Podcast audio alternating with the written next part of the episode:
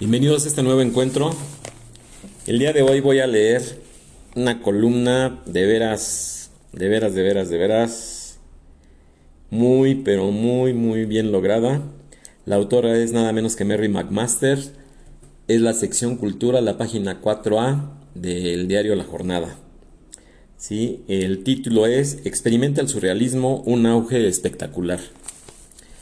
Entonces repito, es Mary McMasters eh, de veras está, está de veras muy, pero muy, muy, muy bien estructurado, como es costumbre de, Mary. Eh, lo, maneja de una forma de veras eh, magistral. De veras muchas felicidades a esta, a esta gran escritora. Y bueno, pues comienzo a leer. Eh, dice, el surrealismo experimenta un auge espectacular, expresa Tere Ark, curadora de la sección mexicana de Solo lo maravilloso es bello, el surrealismo en diálogo, Museo Bohemans van Belgien, México. Exposición de 289 piezas entre pintura, esculturas, objetos, grabados, dibujos, documentos y cine, montado en el museo, perdón, en el Museo del Palacio de las Bellas Artes. Quizá la prueba más poderosa sería de la muestra principal de la Bienal de Venecia, La leche de los sueños, título de un libro de cuentos de Leonora Carrington, toma como punto de partida a las mujeres surrealistas. Hay, no obstante, montones de proyectos de aquí a futuro, tanto individuales como, como con las colectivas famosas. Detalla la, la señora Arc, Tere Arc. ¿A qué se debe el interés actual por el surrealismo, movimiento de vanguardia surgida en Francia en 1924? Vivimos momentos muy similares a los que les tocó a los surrealistas. Eran jóvenes que eh, estaban en países con gobiernos totalitarios, había racismo, problemas de migración, misoginia y homofobia. Había una desesperanza ante cualquier institución, ningún sistema político parecía funcionar, entonces ellos empezaron a buscar alternativas. Por eso, los surrealistas, el tema del ocultismo, de la magia, era de suma importancia. Era como ir más allá del racionalismo, que nos vincula con todo esto que no podemos entender, con el mundo del inconsciente que ha tomado una gran importancia. Hoy, muchos jóvenes piden que les hagan sus cartas astrológicas o recurren al tarot en un intento por entender el universo desde otro punto de vista. Todos estos valores que promulgaban los surrealistas son muy contemporáneos. Más que en un momento artístico, el surrealismo fue una forma disidente de ver el mundo. Como no tenía un programa estético definido, por eso cada uno lo interpretaba de su propia manera. En Boyemans van Wengen es un museo enciclopédico ubicado en, en Rotterdam, en Holanda, en los Países Bajos. Sus colecciones son inamovibles. Si del surrealismo una de las más relevantes ha podido viajar es porque el recinto está cerrado por remodelación. Primero estuvo en Nueva Zelanda, después en Corea del Sur y ahora en la Ciudad de México. Desde que se abrió al público el 3 de junio y hasta el registro del lunes pasado, ha recibido a 156.881 visitantes.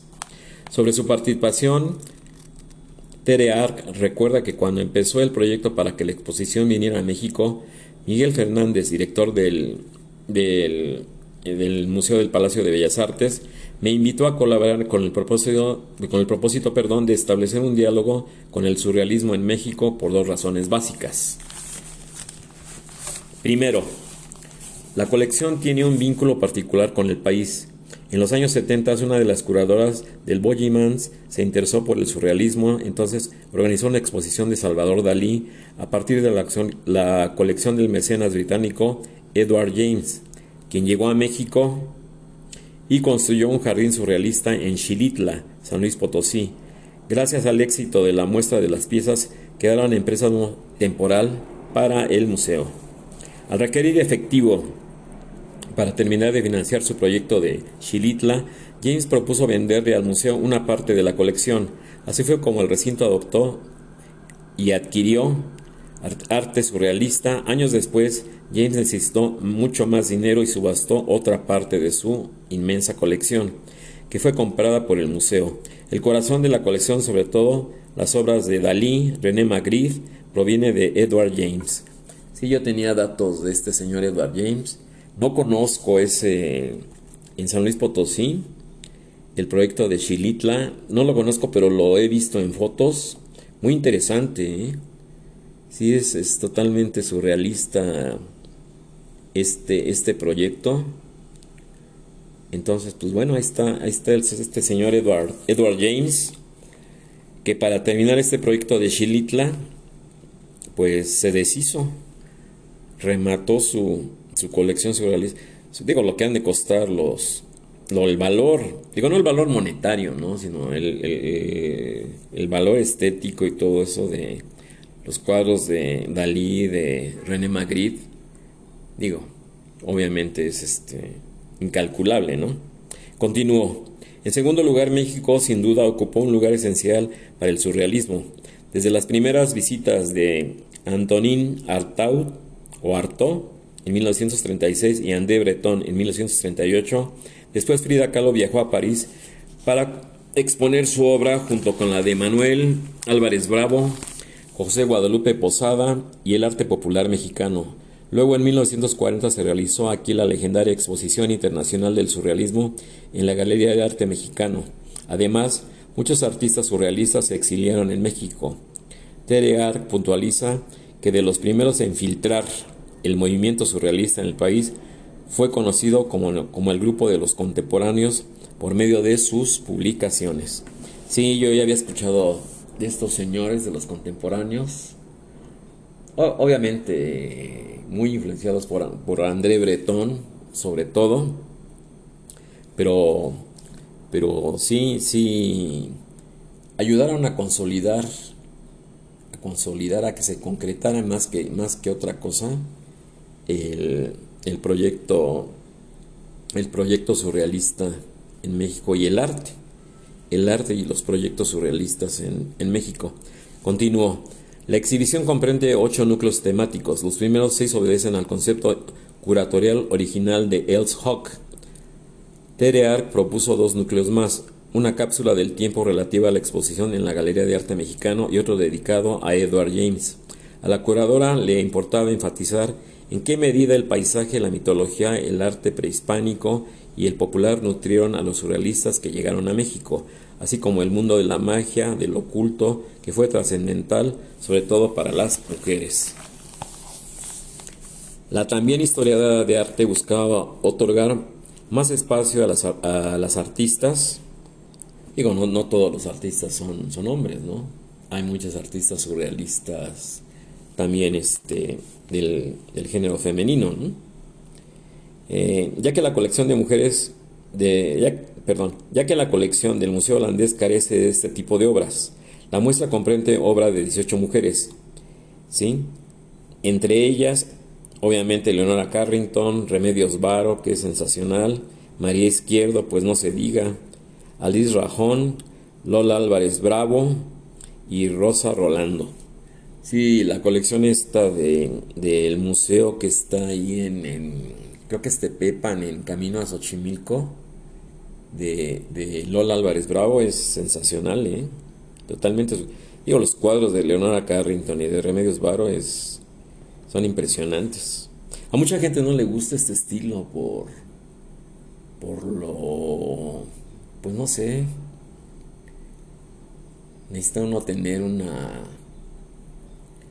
bueno, pues mucho conocimiento de, sobre todo de arte y de otros estilos pictóricos para entender un poco de, este, de esta corriente artística.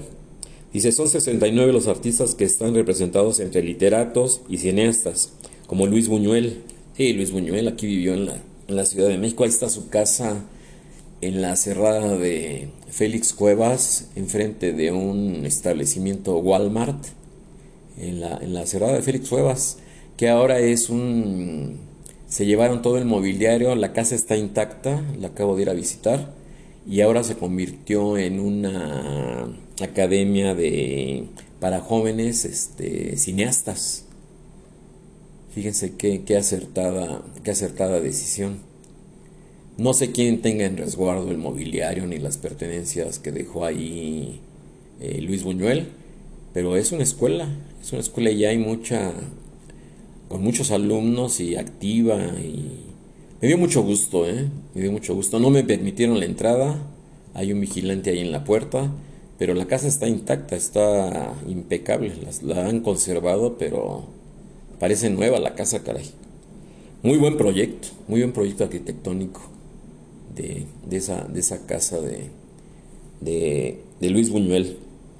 Varios de los artistas pueden ser desconocidos para el público mexicano, como el británico Gordon Onslow Ford, amigo de Wolfgang Fallen, quien también vivió siete años en México. Bueno, es el fin del, artículo. Aquí trae un cuadro en la parte superior.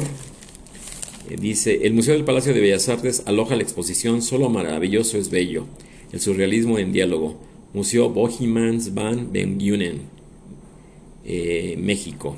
En la imagen Orplit de 1955, óleo sobre tela de Leonora Carrington, incluido en la muestra, foto de María Luisa Severiano. Si es de, Leonora Carrington, este, este cuadro, muy, muy buen, muy buen cuadro, ¿eh? y, la, la foto excelente, la foto de María Luisa Severiano. Bueno, pues concluyo. Este es el, artículo que el artículo, perdón, que les quería yo leer. Sí, eh, repito. Experimenta el surrealismo, una hoja espectacular por Mary McMaster, sección Cultura, la página 4A del diario La Jornada. Muy interesante, ojalá que la puedan ir a ver, que podamos irla a ver. Yo ando muy ocupado, sí, ando muy ocupado, pero me voy a Voy a tratar de ir, de ir allá al, Museo del Palacio de Bellas Artes a ver esta, esta maravillosa exposición. Bueno, con esto concluyo y hasta la próxima. No sin antes eh, comentarles que este mes de septiembre, encuentros urbanos, eh, pues ya estamos de manteles largos. Estamos de manteles largos, cumplimos un año, cumplimos un año al aire la primera etapa, la primer, el primer eh, experimento que, que hicimos. Digo, hablo en plural por toda la gente que me ha ayudado a colaborar, por toda la gente que me ha eh, respaldado. Agradezco las felicitaciones, agradezco los chats del correo electrónico. El correo electrónico está abierto las 24 horas del día. Encuentros eh, guion bajo urbanos arroba perdón, este, outlook.com. Ahí se pueden ustedes este, integrar al chat. Ahorita está activo. Entonces, pues bueno, nada más de comunicarles, cumplimos un año ya al aire, la primera etapa, los primeros pininos ahí, experimentos, el primer proyecto que tuvimos fue precisamente en WhatsApp. Eh, enviaba yo estas charlas a un grupo de amigos y luego ellos mismos las compartían. Entonces ya decidí eh, irme a una plataforma y bueno, pues la, la plataforma que más me, pues digámoslo así, me, me atrajo por su, pues no sé, su apertura, su... Hay, hay mucho más apertura en todo sentido. Digo, aquí en Encuentros Urbanos no, no criticamos a nadie, no hablamos mal de nadie, no ofendemos, no somos homófobos, no somos racistas, no somos nada de eso. Respetamos antes que, nada a todos y a todas. Y de alguna forma también somos eh, eh, librepensadores, autodidactas, humanistas, dialécticos. Estamos abiertos al diálogo. Sabemos que no tenemos la verdad absoluta. Entonces, bueno, eh, ha sido de alguna forma lo, digo con humildad de rigor, eh, un éxito. Tengo, o tenemos más bien, la satisfacción de ver que cada vez se integran a nuestro grupo más y más y más este, gente interesada. Les agradezco su tiempo. ¿Qué pasó?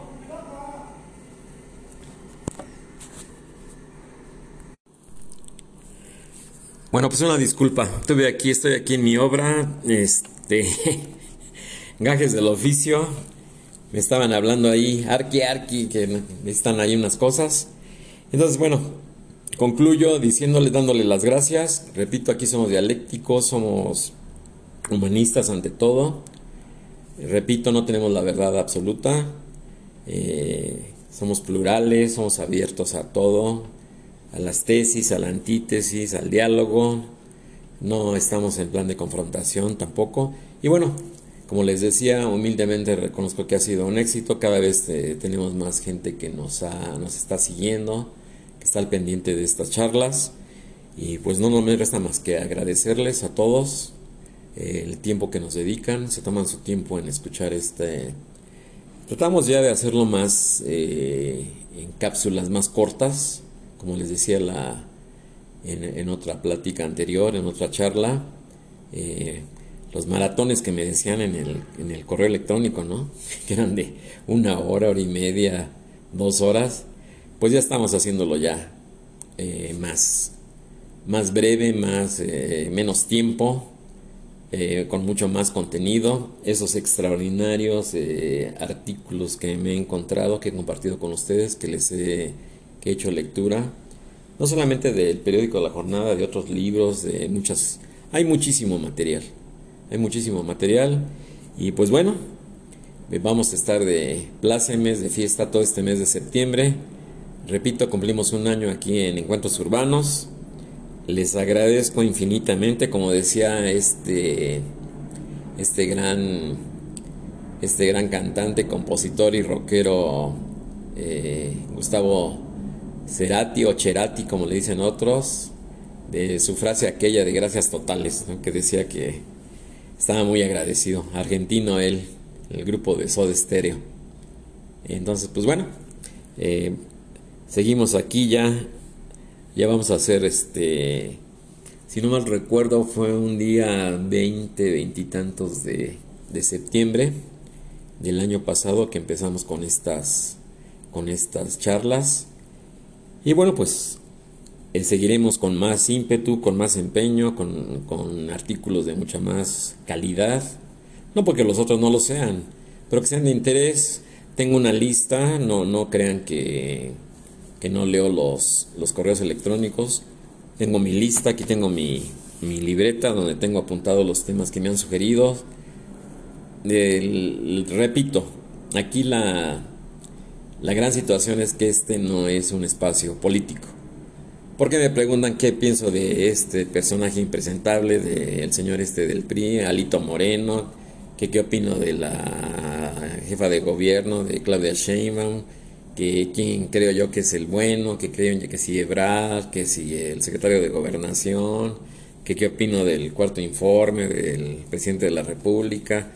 Pues como les he contestado a algunos y se los digo ahorita en la, en la charla, pues sí son temas, desgraciadamente este espacio no es para, no es de análisis político, no es de, ese tipo de situaciones. Aquí eh, encuentros urbanos es de, análisis, de sociológico, de análisis eh, artístico.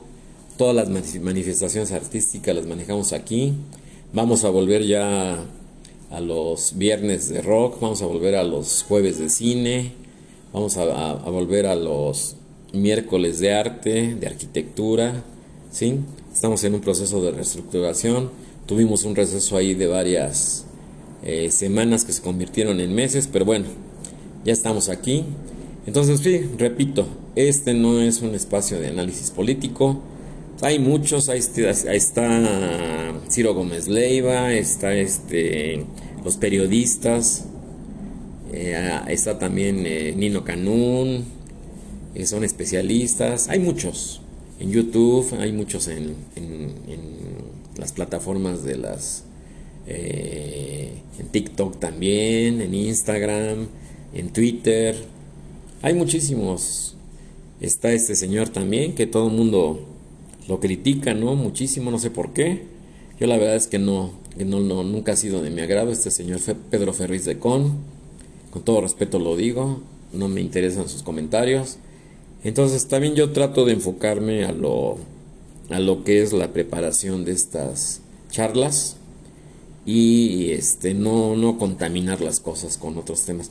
Estoy consciente que, soy, que son importantes, estoy consciente que son los temas que le preocupan a la gente, que nos deberían de preocupar a todos, pero pues bueno, eh, para eso existen otros espacios, a los cuales yo también respeto mucho, entonces pues no me meto con nadie, entonces cada quien este, tiene su opinión, cada quien tiene su, sus puntos de vista, todos muy respetables, todos muy, pues como, como, como debe de ser, ¿no? Hay libertad de expresión, entonces cada quien puede decir lo que opine o qué piensa, o qué piensa de la situación, qué, qué piensa de la situación del país, ¿sí? De la situación económica, este, aclaro, de la situación económica, de la situación social, otros me preguntan qué, qué opino de la violencia en el país, de la inseguridad, de los feminicidios, del caso este de ahora de Netflix, de Cáceres Vallarta, todo esto me está llegando en el correo electrónico.